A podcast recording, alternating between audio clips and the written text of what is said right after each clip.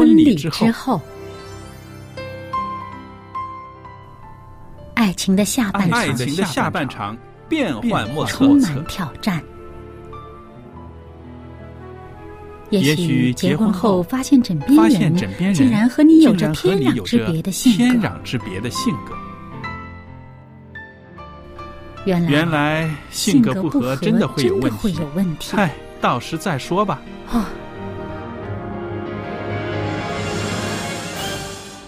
婚姻充满了不可思议的惊叹和风险，难以理解的神秘和惊奇，独特的喜悦和哀伤。婚姻生活，此一时风平浪静，彼一时怒涛万丈。幸福的婚姻不不是没有冲突的，而是而是有能力解决冲突。两个人总比一个人好，因为二人劳碌碌同得美美好的果好的效果效。夫妻夫妻是一起起承受生生命命之之恩的，爱到到永远远，爱到永远。爱到永远。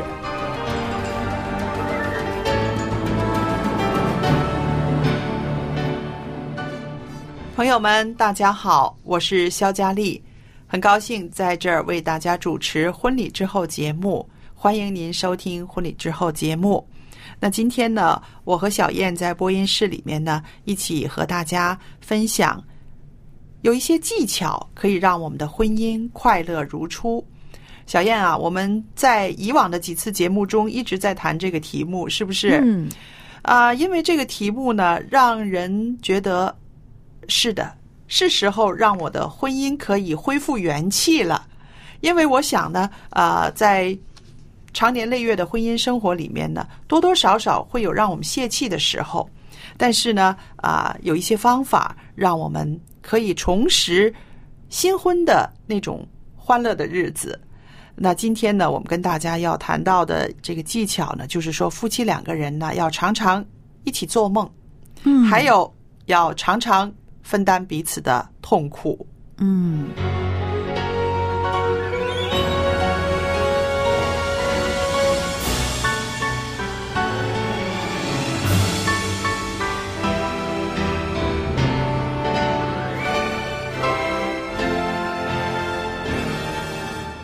那说起呢，一起做梦，夫妻两个人一起做梦，哎，我就想到，在结婚之前的时候，这个梦想是比较多的，对不对？嗯，一起计划哈。嗯，这种计划啊、探讨啊，呃，希望为将来的生活呃画一张蓝图啊，这种梦想呢，在啊、恋爱的时候或者是结婚的初期呢，可能比较容易有。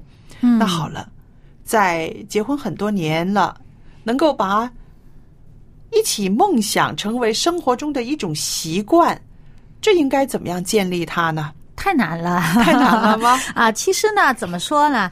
呃，大家的个性真的是不一样哈。嗯呃，有的人呢，他这个说话呢，嗯，他的思维方式会、呃。跟一般人不一样，他就会比较的呃多从这个反面去论证这件事情。嗯啊，那么当在大家谈恋爱的时候，或者结婚初期的时候呢，有时候他会呃，哎呃，比较乐于跟你一起同一个步调去。讨论这件事情，因为他会比较呃呃，有时候会压制自己的这个想法哈。嗯嗯可是慢慢的呢，呃，这个老夫老妻了呢，他这种惯性的思维模式，他总是处在一个否定的状态，或者用一种负面的言辞形容一些事情的时候，就会让对方的这种梦想呢，常常被泼了呃凉水。嗯 嗯嗯，那我想你这样说呢，是说到一种状态中的婚姻，对不对？有一个人有梦想，但是有一个人呢，啊、就是总是泼冷水。呃，我给你举一个例子，我的一个朋友，啊、他的婚姻关系呢，不是说是特别好的，嗯因为结婚的时候相当的年轻，两个人都很年轻，然后很快呢就有了一个儿子，一个女儿，呃。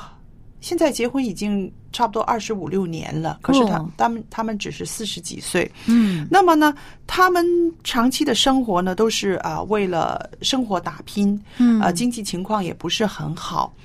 然后呢，慢慢慢慢的呢，夫妻两个人的感情呢，也有一些个啊，就是分歧的地方，两个人越走越远了。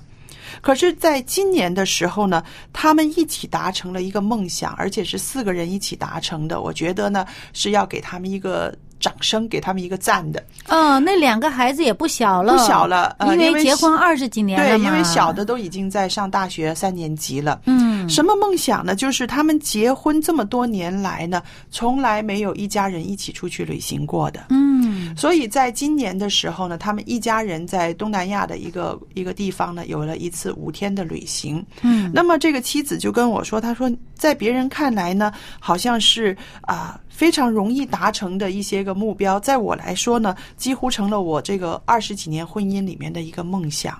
嗯啊、我说为什么呢？他说年轻的时候呢不敢提，因为没有钱。嗯啊、后来孩子们慢慢长大的时候呢，我稍微敢提了，但是呢，啊、好像大家都在泼我的冷水，会觉得，呃，非得要一家人一起去吗？呃呃，哥哥可以跟上班的人一起。就他的同事一起去，我学校也有很多的旅行，再不行就你们两夫妻一起去了。嗯那么那个老公看看老婆，又觉得呃也没有非要有这个必要吧，那样子、嗯就是不是很热情的反应。然后这个做妻子的呢，就觉得怎么回事呢？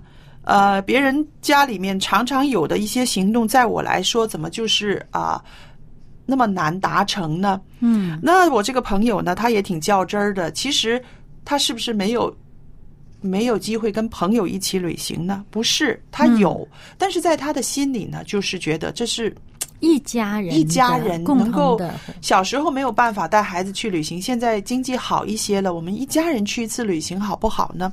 于是呢，这就是他的梦想，很简单吧，对不对？嗯嗯可是一直没有实现，但是今年实现了。这个过程里边呢，也是有一些个，我觉得也有一些个值得跟大家分享的地方。为什么呢？要达成一个梦梦想，一个自己的梦想的话，当然了，你自己努力，你自己去看机缘是可以啊、看到成功的，对不对？嗯但是几个人一起的话呢，就要有很多的配合了，嗯是不是？还有很多人在安排生活中的这个优先次序的时候不一样嘛？嗯啊，我是不是要把这个假期要留给跟妈妈一起旅行呢？嗯啊，我是不是要把这个钱要放在这里，要跟我的老婆一起去旅行呢？嗯这些都是优先次序的安排，对不对？对，嗯那所以呢，这个母亲呢，在好几年之前的时候呢，她就跟啊、跟大家宣布，她说，当老大要上班的那一年呢，我们就一家人去旅行。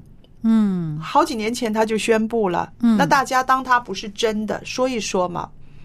然后他就反复的在家里一直重申，当老大要上班的时候，我们就一家人去旅行。后来他们就说：“妈妈，你老提这件事情，让我们觉得好像对你挺亏欠的，是不是？到底为什么有那么大的意义呢？”嗯那妈妈说：“这就是我的梦想。我结婚的时候就希望带着我的孩子和丈夫一起去旅行。”那她老公说：“你烦不烦呢？这个梦发了二十几年了，你也不是没有去过旅行，为什么一定要这么执着呢？”但是那个母亲就是说。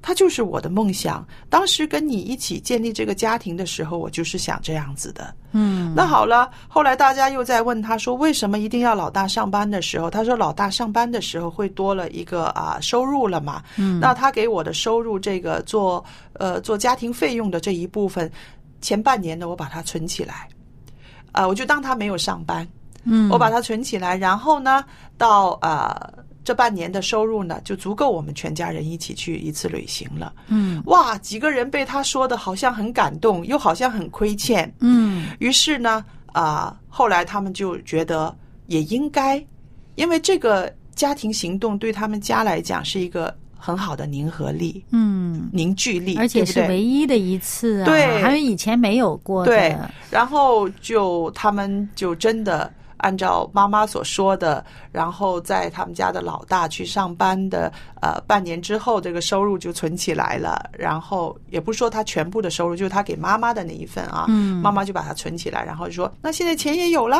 那现在呃假期也有了，还有一个很重要的一点就是说，呃，以后孩子上班了，他不是常常能够请假。嗯跟我们一起配合去旅行的，所以呢，在这个时候呢，我们就要筹备一次旅行。后来他们真的成行了，然后回来买了很多的呃礼物啊，也跟很多人分享他们的相片呐、很快乐。那我自己就在想，这样的一个旅行对一个家庭主妇来讲，就是一个梦想了。是那是不是家里面的人都有责任来让这个梦想成真呢？其实我觉得家里的人每一个人呢，其实，嗯、如果知道彼此之间的梦想的话呢，其实都应该呃愿意去促成对方的这个梦想达成。是的，对对，其实这是一个家庭幸福的其中一个指标之一。对因为你这个幸福度啊，你自己的梦想老放在心里边，永远达不成，其实蛮失落的。嗯嗯那种失落感蛮强的。是啊、如果能够达成。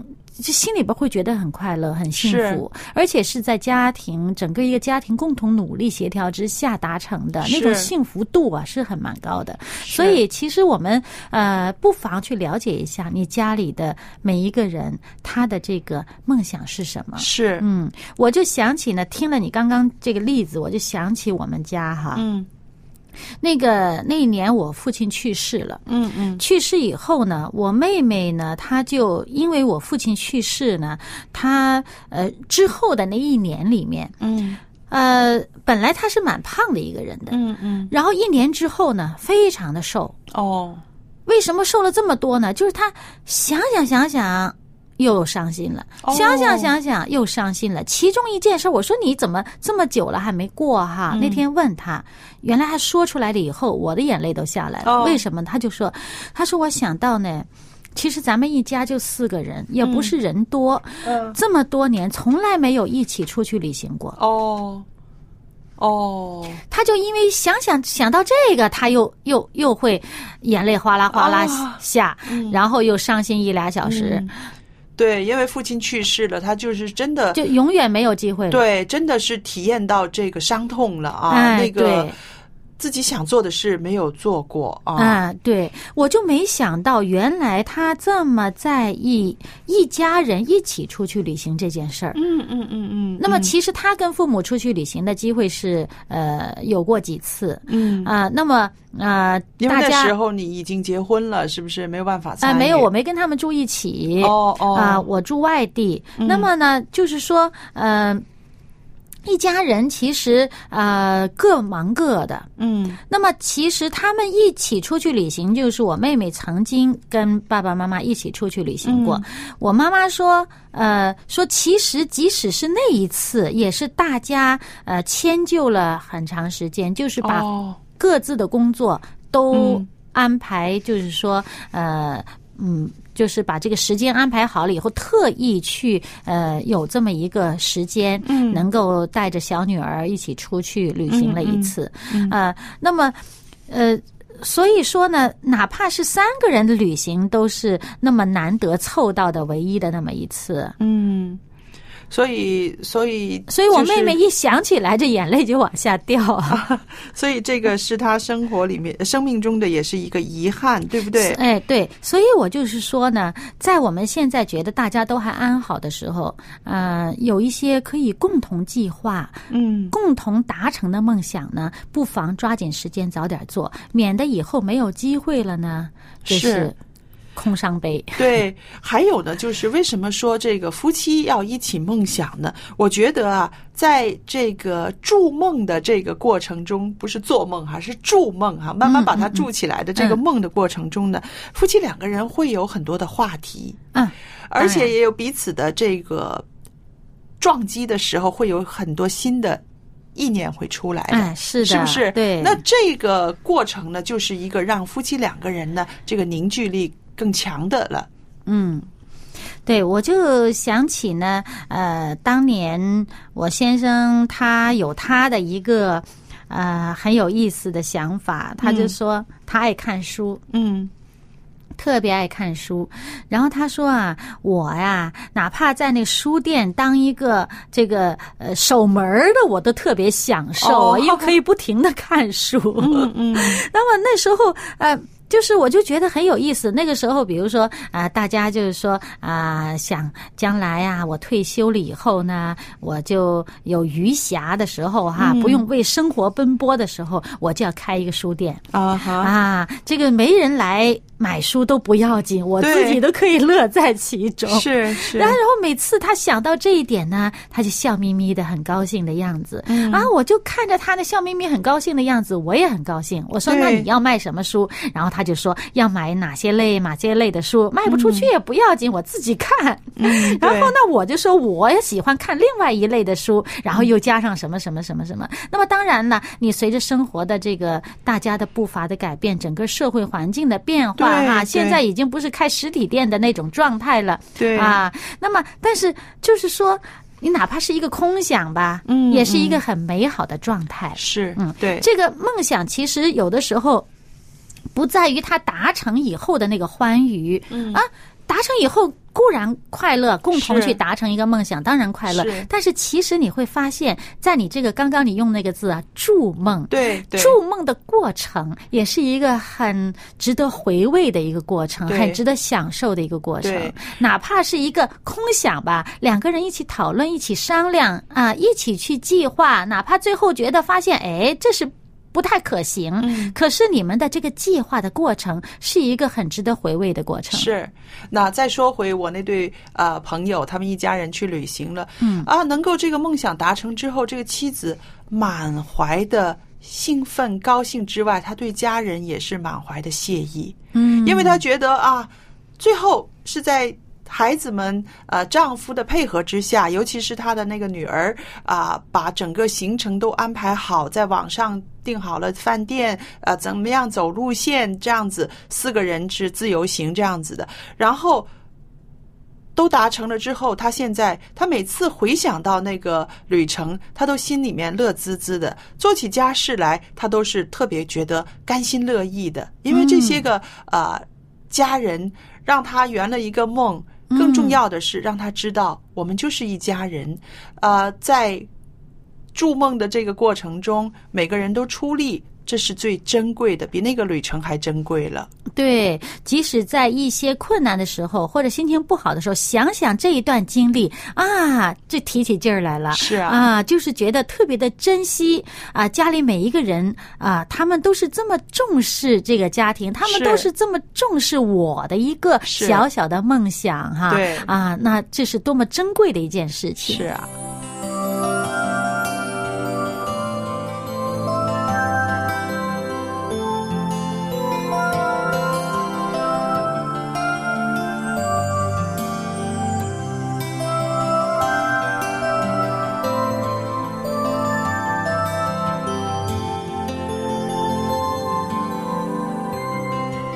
小燕啊，我们刚刚呢、跟大家谈到了，就是呃夫妻两个人呃一起筑梦，然后增进这个夫妻的关系、家庭的凝聚力，对不对？嗯，还有一样事情呢，跟这个做梦一样重要的，就是要分担痛苦。嗯啊，愿意分担对方的痛苦，可以让他轻省一些。那这个过程中，也是让夫妻的感情更强的、更有稳固的这个一个方法。嗯。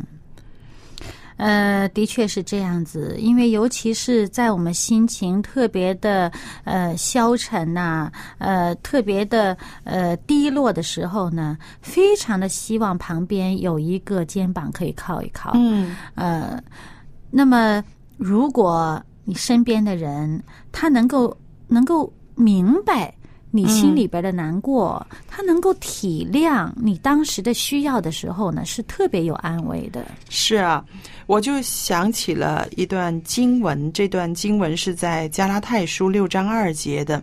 他说：“你们个人的重担要互相的担当，如此就完全了基督的律法。”那我想，这个彼此分担的这个过程呢，其实它就是让我们可以分享我们的内心世界，对不对？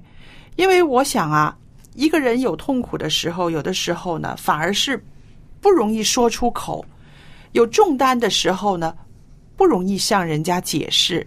对不对？因为有时候不想把这个压力带给别人，是，尤其是这种呃自我控制能力比较强的人呢，他特别是不想把这种不好的心情传染给别人，是，不想让对方担心，嗯，不想让对方有负担，是啊，所以呢，很多事儿都就自己扛着，自己吞下去了。所以，但是呢，我们想一想，这个婚姻关系呢是什么？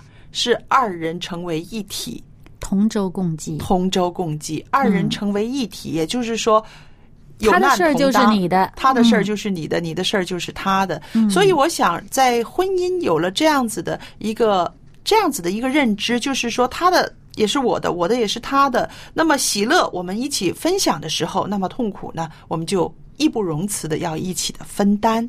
那这就是一个啊。婚姻关系的一个体认吧，对不对？嗯啊，我想呢，呃，在我们的听众朋友里边呢，也许也有很多人呢有一个习惯，就是有苦自己知，有难自己当，是不是？不要这样子。有的时候对方可能没有那么敏锐，不知道不知道发生什么事情，是又或者是啊很忙乱，也不知道你的需要是什么。那这个时候呢，说出来。告诉他，呃，有的时候有的人会说，告诉他也没有用，呃，这么多年都是这样子过了。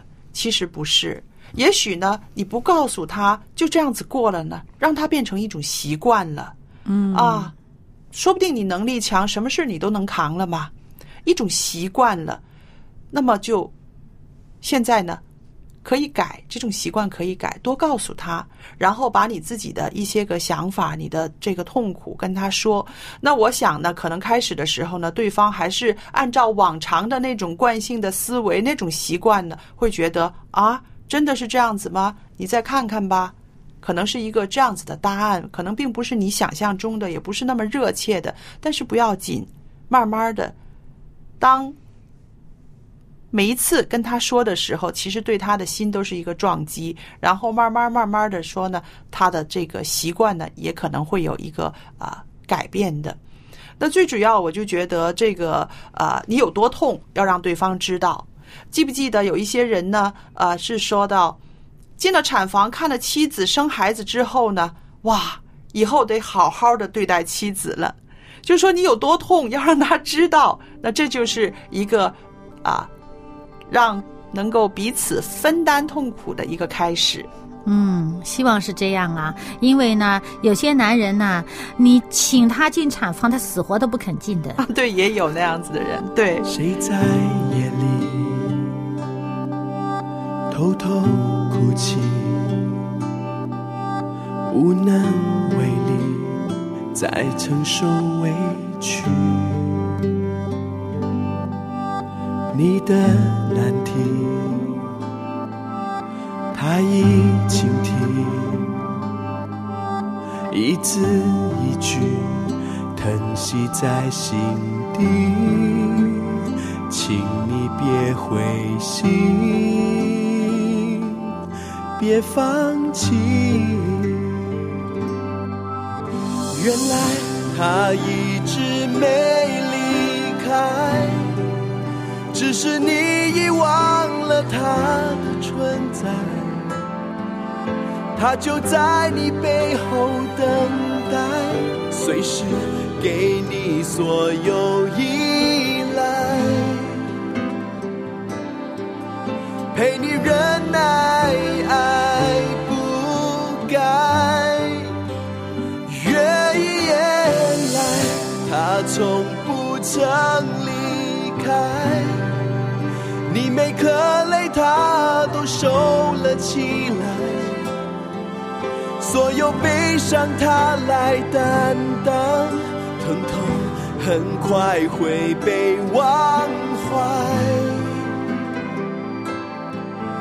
他听见了你的呼求，原来他从不曾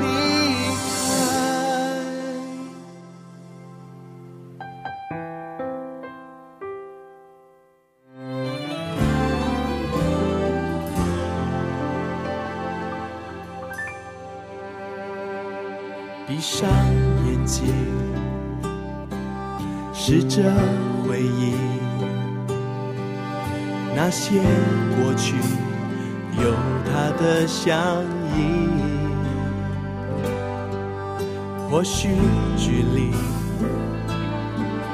让你忘记。他曾应许，绝不会让你一个人伤心。的约定。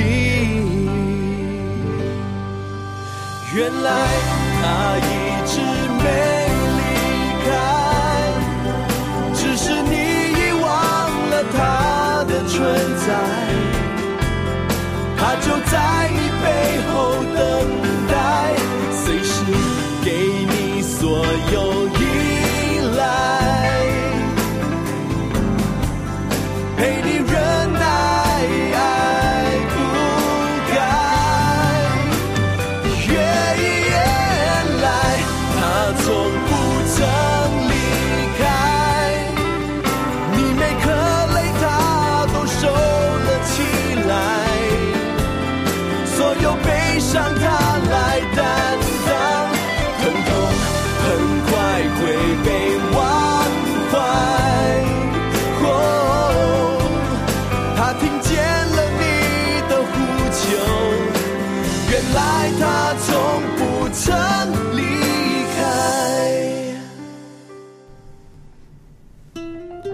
友们，那么今天呢，我们为大家预备的婚礼之后节目呢，到这儿时间又差不多了。